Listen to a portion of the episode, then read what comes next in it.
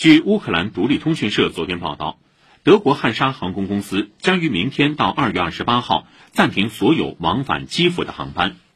此外奥地利航空公司发布公告说该航空公司飞往基辅和敖德萨的航班将暂停到二月底。